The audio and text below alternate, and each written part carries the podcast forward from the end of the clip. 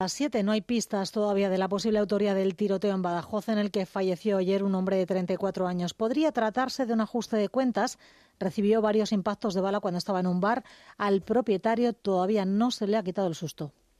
Que llevamos una racha en dos meses que han sucedido aquí en este local acontecimientos que no suelen suceder y estamos bastante afectados. La policía nos ha dado autorización para poder abrir. Nosotros que estamos intentando recuperarnos del impacto. En Canal Extremadura Radio, Última Hora. Laura Cruz.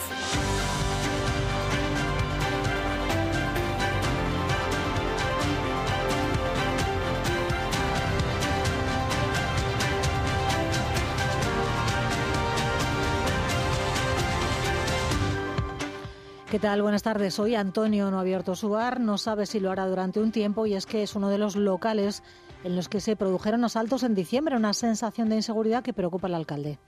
Vamos a ver si son medios materiales humanos los que faltan, los que eh, tenemos que poner encima de la mesa también a través de las fuerzas y cuerpos de seguridad del Estado, obviamente eh, la situación no es sencilla y lo que pasó ayer me, me, deja profundamente preocupado. El lunes se ha convocado una Junta Local de Seguridad con la delegación del Gobierno. Noticia que ampliamos en este informativo en el que vamos a hablar también de los precios del alquiler en Extremadura.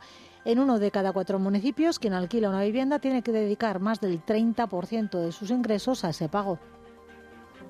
Cáceres, eh, capital, también Badajoz, Plasencia y la más discreta en ese sentido, Mérida, estamos hablando de alquileres medio entre 650 y 800 euros. No todos los hogares extremeños tienen, por desgracia, una renta superior mensual a 2.500 euros. El Ministerio de Vivienda propuso para estos parámetros limitar el precio del alquiler en las zonas denominadas tensionadas la Junta no apuesta por poner límites, apuesta por otras vías para ello. Se lo contamos en este informativo, también estas otras noticias que avanzan titulares Juan María Morillo.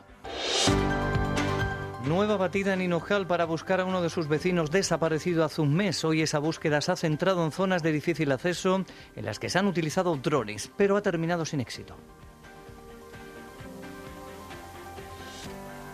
Estamos todos un poco desilusionados por, por el tema de que no aparece. No aparece, no se sabe nada. Él, por su cuenta, no salió a ningún lado porque no era salido. Estamos muy apenados por él porque era un hombre muy bueno. La investigación sigue abierta. Extremadura solicita al Ministerio de Transportes que recupere las líneas de autobuses suprimidas durante la pandemia, cuatro que conectaban una veintena de poblaciones con Madrid, País Vasco o Cataluña. Una de ellas, eh, Burguillos del Cerro. Vamos, un problema principalmente para las personas que ya vamos teniendo una edad. No todo el mundo tiene coche, no hay líneas de autobuses, se quitaron hace bastante tiempo y no se han repuesto. Y, y es una, una línea que es conveniente sobre todo para la gente mayor Oncólogos del área de salud de Cáceres prestarán apoyo al Hospital de Plasencia, en el que faltan médicos. La consejera de Salud garantiza la atención a los enfermos de cáncer. También ha respondido a la que queda de pacientes del área de Cáceres que han denunciado esta semana demoras de hasta cuatro años para una intervención quirúrgica de traumatología y queremos en 2024 operar a todos los pacientes pendientes del 2019, 2020, 2021 y 2022. La Junta propone los festivos regionales del próximo año y en principio no volverá a ser festivo en toda la región. Atención, el martes de carnaval, decisión que no comparten los carnavaleros en Badajoz. Una mala noticia porque es un carnaval de interés turístico internacional que a nivel autonómico no se tenga mm, cuantos más días festivos dentro de, de, de esa celebración, pues me parece que realmente además no tiene ni un día festivo. Aunque se confirme esa propuesta de la Junta, los ayuntamientos sí que pueden apostar por declararlo festivo en sus localidades. Así lo hará Navalmoral de la Mata. Y con José Antonio Reina avanzamos la información deportiva que saben pueden escuchar a partir de las siete y media. Buenas tardes. Buenas tardes, Laura. España vuelve casi tres años después a Extremadura y a Badajoz para medirse el 5 de junio en partido amistoso Andorra, que ocupa el puesto 164 del ranking FIFA. En nuestro fútbol, el Mérida recibirá el domingo al Atlético Baleares con las únicas bajas de los lesionados Bonaque y Padilla. En Padel, Paula, José María y Ari Sánchez ya están en semifinales de Riad. Mañana por la tarde, Alex Salazar y Tamara Icardo serán su último obstáculo antes de la final. Fuera de la región, en fútbol, desde las 9, el Celta Almería abre la jornada en primera. Y ahora lo que conocemos es con David Loperra y la previsión del tiempo para las próximas horas. ¿Qué tal? Buenas tardes. A estas horas ya notamos cambios en la situación meteorológica. Estamos notando cómo la nubosidad de tipo medio y tipo bajo iba nublando ya el norte de la comunidad, también la parte más occidental. Y también hemos notado cómo han bajado las temperaturas entre 4 y 5 grados en algunas estaciones. Y es que para mañana sábado llegan novedades de la mano de un sistema frontal que, como decíamos, que ya está nublando los cielos por puntos del norte de la región y que mañana ya nos dejará precipitaciones en la provincia de Cáceres, así como en el oeste de la provincia pacense. No se descarta mañana por la mañana ver la nieve a partir de los 1.200 metros. Según vaya avanzando el día, el sistema frontal irá recorriendo el resto de la región, alcanzando las comarcas del sureste durante la tarde.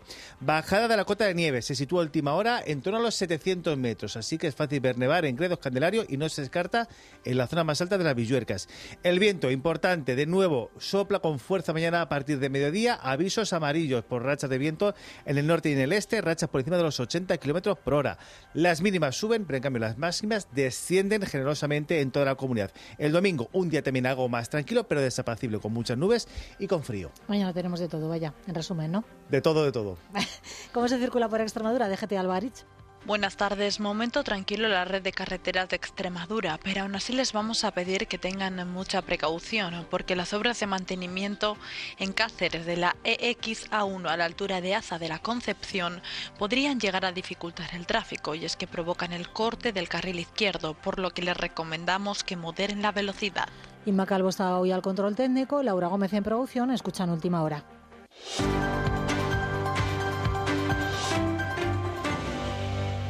La Policía Nacional sigue buscando al autor o autores de la muerte de un hombre en Badajoz al que tirotearon en un bar en la mañana de ayer. No hay pistas que permitan identificarle.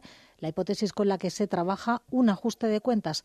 Preocupa el incidente y sobre todo que se haya producido en Badajoz donde se han sucedido robos violentos en los últimos meses. El lunes habrá una reunión entre la delegación del Gobierno y el Ayuntamiento. Nina Flores.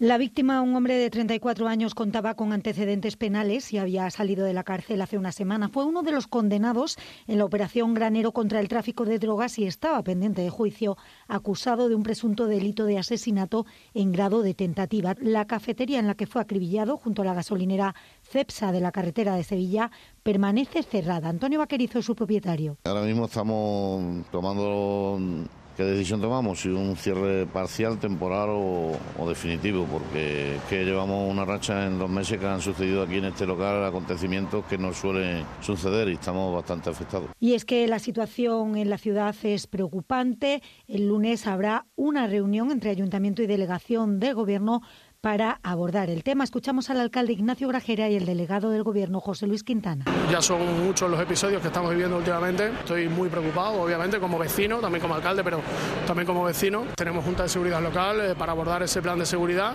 y vamos a ver si son medios materiales, humanos los que faltan. La Policía Nacional está haciendo las investigaciones oportunas. El juez declaró inmediatamente el secreto del sumario, entonces tenemos que esperar a que pueda levantarse para que podamos facilitar más datos. Lo que sí puedo garantizar es que la policía está haciendo los trabajos oportunos. El caso lo ha asumido el juzgado de instrucción número 4. Y en Hinojala han retomado hoy la búsqueda de Vicente Sánchez, de 79 años, del que no hay noticias desde el 27 de febrero, de enero, perdón. La Guardia Civil ha rastreado con drones una zona de difícil acceso próxima al casco urbano de este municipio. La alcaldesa Blanca Vivas reconoce que la familia de Vicente está muy desanimada. Su entorno insiste, Vicente no se ha ido de forma voluntaria. Según han ido pasando eh, los días, ya, hace un mes, eh, piensan que, bueno, que no tiene un desenlace final, que su hermano se lo han llevado, que él no se ha ido voluntariamente y que, bueno, no sabemos si es por tema de dinero, si es por... no sabemos. Estamos todos un poco desilusionados por, por el tema de que no aparece. No aparece, no se sabe nada. Él, por su cuenta, no salía a ningún lado porque no era salido. Estamos muy apenados por él porque era un hombre muy bueno. La batida de hoy ha terminado, como decimos, en resultados. La investigación sigue abierta. Estamos estrenando el mes de marzo y lo hacemos con nuevos precios para la luz. Entra en vigor el nuevo IVA que recupera el 21% tras suspenderse la rebaja que se había aprobado para paliar el efecto de la subida de precios. Lo van a notar especialmente quienes están en el mercado libre. Juan Pérez. Este invierno no ha hecho apenas frío y hemos consumido menos electricidad para calentarnos. Una baja demanda que junto a una mayor generación de energía procedente de las renovables han hecho bajar el precio de la luz, explica Vicente Sánchez, presidente del clúster de la energía de Extremadura. Y al haber menos consumo, pues la demanda, la demanda baja y bajan los precios, ¿no? Baja el precio del megavatio hora por debajo de los 45 euros y automáticamente se aplica el IVA del 21% al desaparecer el precio de referencia establecido por el Gobierno para contener el precio de la factura eléctrica con el tipo del 10%. Una subida que notarán más quienes estén en el mercado libre, asegura la Libermejo de la Unión de Consumidores de Extremadura. Los que están en el mercado libre con un precio acordado con esa comercializadora, pues no le va a afectar la bajada del precio del kilovatio. Sin embargo, sí que van a haber incrementado el IVA del 10 al 21%. Mientras los que están en el mercado regulado podrían pagar incluso menos a final de mes si sigue bajando el precio de la energía pese a la subida del IVA. La repercusión de la subida del impuesto es lo que hay que analizar. ¿Vale la pena un IVA del 21% en la luz? En cualquier caso, la UCE defiende que al tratarse de un suministro básico debería mantenerse el tipo del 10%. Ha entrado en vigor también hoy otra medida, la prohibición del uso de teléfonos móviles o relojes inteligentes entre el alumnado de colegios e institutos de la región para los ciclos de secundaria. Tampoco se podría usar en el aula matinal, en los comedores o en los autobuses. ¿Qué tal ha sido recibida por los afectados, Luis Moral? Pues en general ha tenido buena acogida en la comunidad educativa. El aplaude Pedro López, profesor en un colegio de Mérida. Quizá a lo mejor en temas de recreo, temas de descanso de clase, también creo que les va a ayudar una cosa que es primordial para el ser humano, que es la sociabilización entre ellos. En padres y alumnos cunde la idea de que había que hacerlo para evitar distracciones. No me parece normal que un niño menor de edad venga con un teléfono al colegio. Van andando y van con los móviles que parece que se van a ir chocando con todo. Yo creo que sí, que se distraen con el móvil. Ellos vienen aquí a estudiar, a estar concentrados en sus estudios y ya tiene luego mucho tiempo libre para poder utilizar el teléfono. Yo es que el móvil lo tengo en casa y solo lo puedo coger los viernes, sábado y domingo. Yo no traigo el teléfono a ninguna parte, ni siquiera el colegio. Me podían regañar, era una gorda. Así cuando te pregunto, bueno, ¿cuánto es? No sé qué, pues que no descargué la calculadora y no la copio. Porque si no están distraídos en la clase y pues eso no está bien. La enseñanza universitaria se excluye de esta prohibición.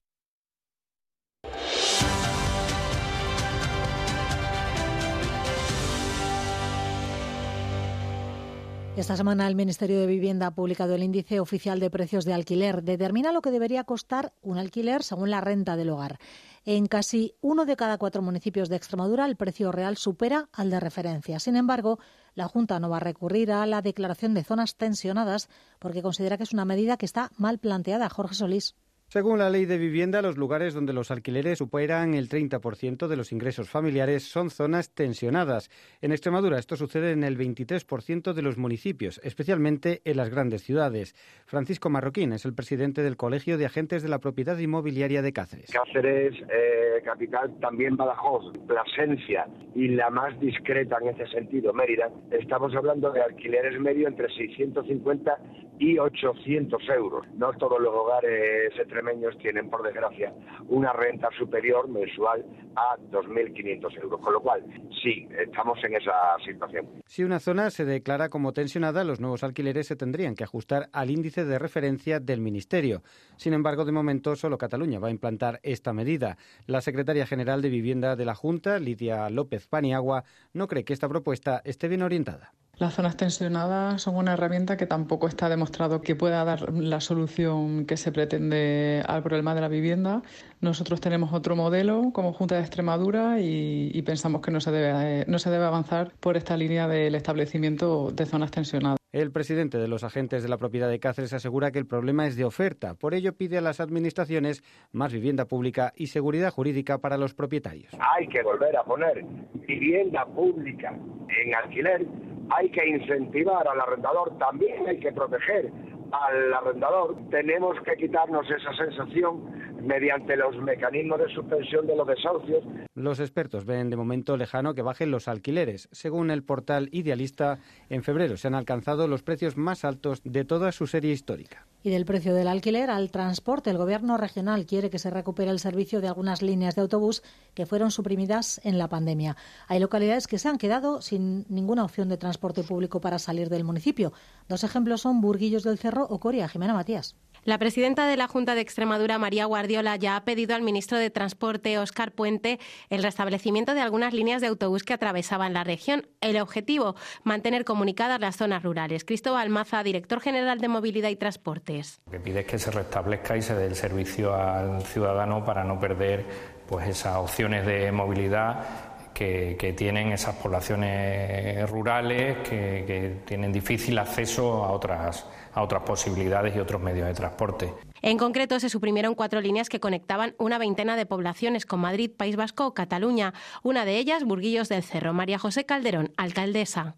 Nosotros estamos todavía sufriendo un poco esa, esa deficiencia cuando realmente el compromiso era de que, de que esas líneas tenían que estar ya operando. Los principales afectados, estudiantes, trabajadores y personas mayores. Vamos, un problema principalmente para las personas que ya vamos teniendo una edad. No todo el mundo tiene coche, no hay líneas de autobuses, se quitaron hace bastante tiempo y no se han repuesto. Hombre, un problema y, es una, una, línea que es conveniente sobre todo para la gente mayor que no tienen coche ni tienen posibilidad de desplazarse. En Coria tampoco ha vuelto la línea que los conectaba con Sierra de Gata o el País Vasco. Almudena Domingo, alcaldesa. Porque es que ahora mismo no existe absolutamente nada, tenemos que ir a Plasencia y de Plasencia trasladarnos. Pero igualmente de aquí a Plasencia no sé si hay un autobús. Quiero decir que es que es complicada el, el transporte por carretera, el transporte público por carretera en estos momentos. El compromiso del Ministerio fue estudiar este asunto, pero la Junta aún no ha recibido comunicación. Otra queja de la Administración extremeña sobre el transporte, sobre el estado de las estaciones de autobuses.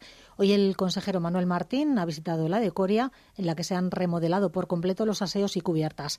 Dice el consejero que estaban abandonadas. Hay un plan que afecta a otras estaciones en el resto de ciudades para mejorar los accesos, el mobiliario y los servicios. Y la Guardia Civil investiga a dos conductores que superaban y con mucho la tasa de alcohol permitida al volante. Iban uno al frente de un camión y otro llevaba un turismo, Juan María. El conductor del camión es un vecino de Monesterio que fue interceptado por los agentes cuando circulaba por la X209 cerca de Badajoz con evidentes síntomas de embriaguez y hablando por el móvil. Cuando se sometió a las pruebas de alcoholemia vieron que multiplicaba por seis la tasa máxima permitida. 24 horas después Agentes de la Guardia Civil dieron el alto en Zafra al conductor de un turismo que cuadruplicaba la tasa de alcohol y además dio positivo en el test de drogas. Los dos conductores se enfrentan a penas de hasta seis meses de prisión y la retirada del carnet de conducir de hasta cuatro años. Pues hablando de multas, en torno a 50 ha tramitado la delegación del Gobierno agricultores y ganaderos que han participado en las protestas del campo en la región. Se ha multado, asegura el delegado del Gobierno, a los que han incumplido la ley. José Luis Quintana asegura que no se multa a todos los participantes, a quienes solo asistieron y siguieron las directrices de la Guardia Civil o la Policía, a esos no. Las sanciones oscilan entre los 500 euros y los 1.500 si ha tratado de impedir eh, alguna cosa, sí se ha denunciado y si además ha tratado de obstruir, pues también se ha denunciado.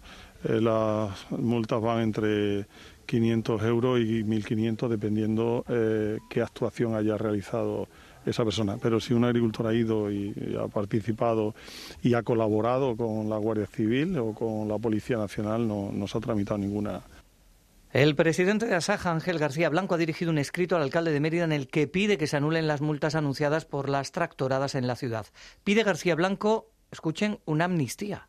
Y al igual que ha hecho el presidente del gobierno, don Pedro Sánchez, que ha concedido una amnistía en Cataluña, él está legitimado para conceder la amnistía a todos los agricultores y ganaderos a los cuales le ha puesto una multa. Hágalo, por favor. E ironiza sobre el afán recaudatorio de Antonio Rodríguez Osuna, al que califica como cacique por querer hacer frente a los gastos del año jubilar eulaliense con el dinero de estas multas. Y mientras continúan en otras comunidades esas protestas, en Zaragoza ha habido incidentes con la policía en la concentración de cientos de agricultores y ganaderos a las puertas de las Cortes regionales, donde había pleno. Han bloqueado el puente de acceso a la puerta principal. Ha habido enfrentamientos con la Policía Nacional.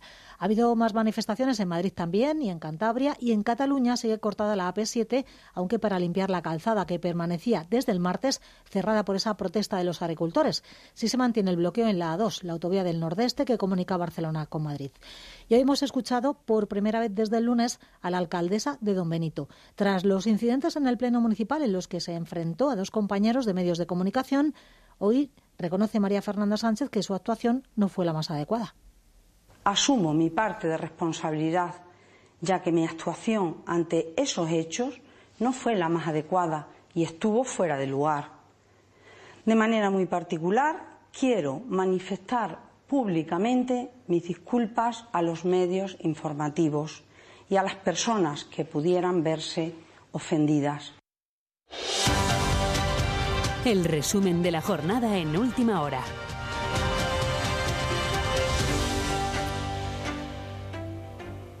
Oncólogos de Cáceres van a apoyar el servicio de Plasencia en el que faltan profesionales porque algunos de ellos han pedido traslados. De las cinco plazas en el hospital placentino hay tres cubiertas y otra más se queda vacante precisamente por la marcha de su titular. La consejera de Salud, Sara García, pide tranquilidad a los pacientes porque habrá apoyo al servicio desde Cáceres. Nos preocupa, por un lado, cubrir esas plazas y por otro lado, que en tanto en cuanto se cubran, para lo que estamos poniendo todos nuestros esfuerzos posibles, eh, que además estos pacientes reciban la asistencia en oncología en igualdad de cualquier otro área de salud. Y para ello siempre hemos dicho que vamos a ver el SES como un único ente y no como ocho reinos independientes de área. Y ha respondido además la consejera a la queja de usuarios del área de Cáceres que esta semana se concentraban para denunciar que llevan más tiempo del legalmente establecido en espera para una intervención de traumatología. Recordamos que dos de ellos aseguraban que llevan 900 días esperando esa operación. Sara García dice que serán operados este año. La gerente del área de salud cacereña, Encarna Solís, reconoce que además no son solo unos pocos casos.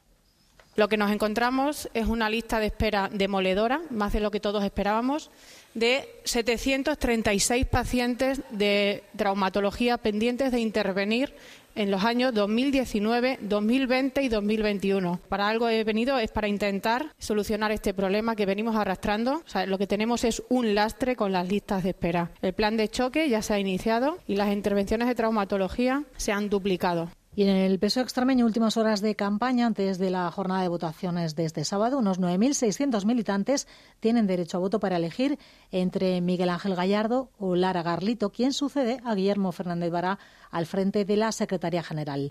La incógnita nos va a despejar, según las previsiones, hasta las 9 de la noche de mañana. Marisol Mateos, secretaria de Organización del Peso extremeño.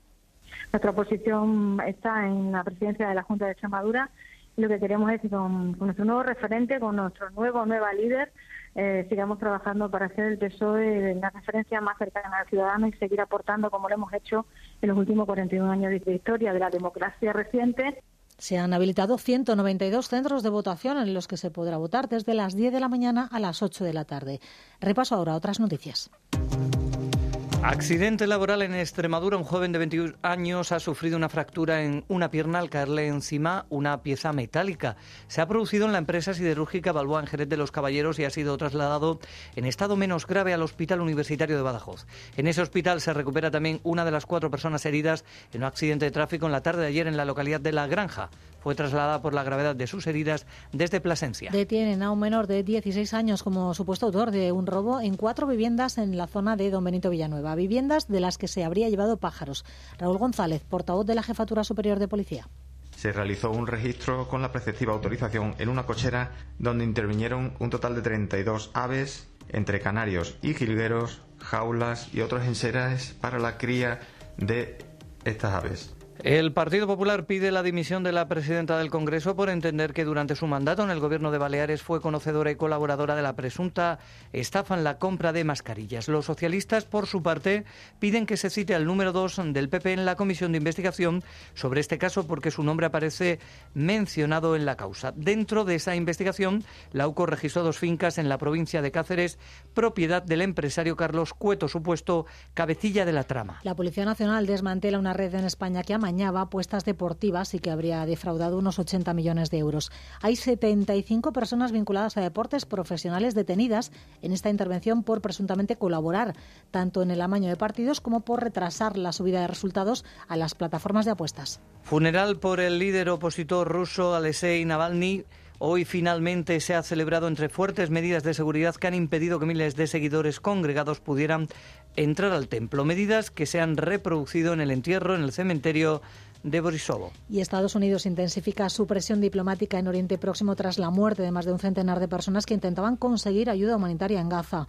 La ONU pide una investigación independiente que aclare ese ataque israelí en el que murieron más de 100 personas.。。El martes de carnaval del próximo año podría no ser festivo en Extremadura. La Junta lo ha sacado de su propuesta de calendario de días no laborables del 2025 aparece en el portal de transparencia. No obstante, los ayuntamientos pueden fijar dos días de fiesta local. Para eso tienen de plazo hasta el 15 de septiembre. Esto es lo que harán aquellas localidades donde el carnaval es su fiesta grande. Carmele Pellitero. El Ayuntamiento de Badajoz previsiblemente volverá a señalar en rojo ese martes, como lo ha hecho siempre hasta que la Junta lo eligió como una de las dos fiestas regionales. Pero los carnavaleros pacenses lamentan la decisión. Creen que va a atraer menos público del resto de Extremadura a su evento más multitudinario e internacional. Lo decía Julio Macho, presidente de la FALCAP, Federación de Asociaciones Locales del Carnaval Pacense. Una mala noticia porque es un carnaval de interés turístico internacional que a nivel autonómico no se tenga mm, cuantos más días festivos dentro de, esa celebración, pues me parece que realmente además no tiene ni un día festivo. Entonces, pues me parece mal, la verdad. Y es que pierde todo, la ciudad en sí pierde, evidentemente. Naval Moral de la Mata, por su parte, lo tiene claro. En 2025 serán festivos el martes y el miércoles de carnaval, como manda la tradición, y ha confirmado a Canal Extremadura Radio su alcalde Enrique Hueso. Eh, la fiesta local es martes y miércoles de carnaval siempre. Entonces continuaremos con lo que siempre ha sido. Esto ha sido dos años de excepción. Pero nosotros desde la tradición de Navalmoral es que los días locales de fiesta son martes y miércoles, porque para nosotros es el primero de Extremadura. Mientras el carnaval romano deberá esperar hasta septiembre para saber qué decisión toma el Ayuntamiento de Mérida, porque tienen otros dos festivos de gran peso, Emérita Lúdica y el Día de la Patrona, la mártir Santa Eulalia, y hay que elegir de los tres solo dos. Y ya está en marcha la Feria Taurina de Olivenza. Esta tarde primera novillada para iniciar la temporada taurina en España, como es tradición en el Coso Pacense.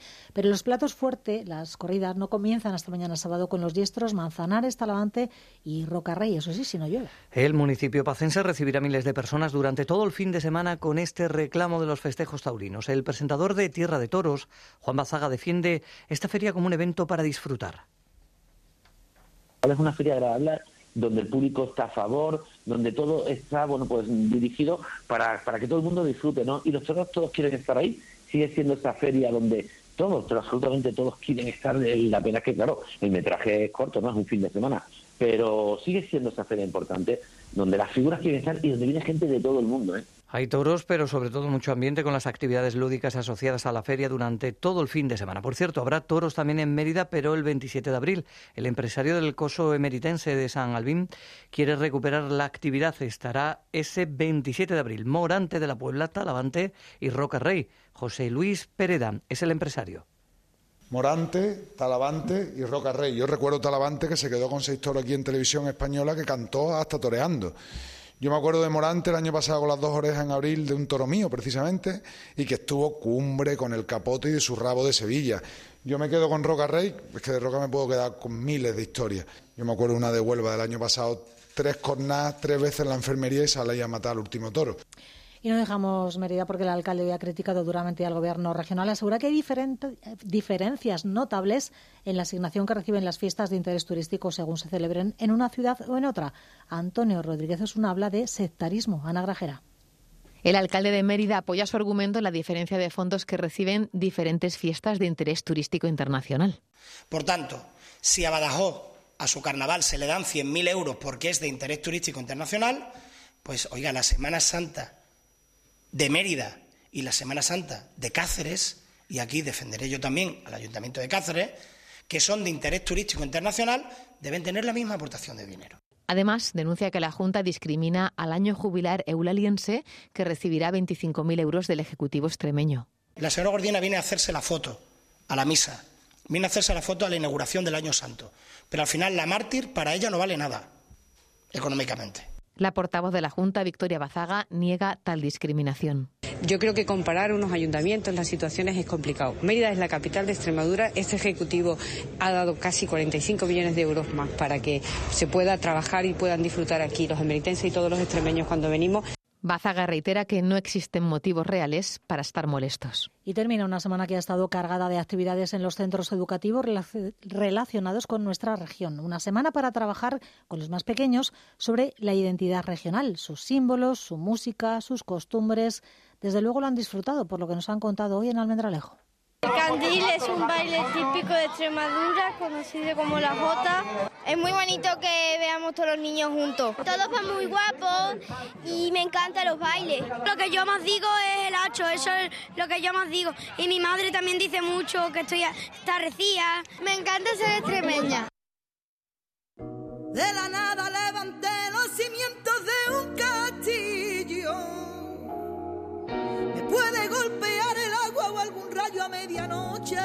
Y antes de hablar de deportes, cultura, Olga Ayuso, conocemos nuevos conciertos programados en el Alcazaba Festival de Badajoz. Niña Pastori, con su gira Camino, confirma el 18 de julio. Las entradas salen a la venta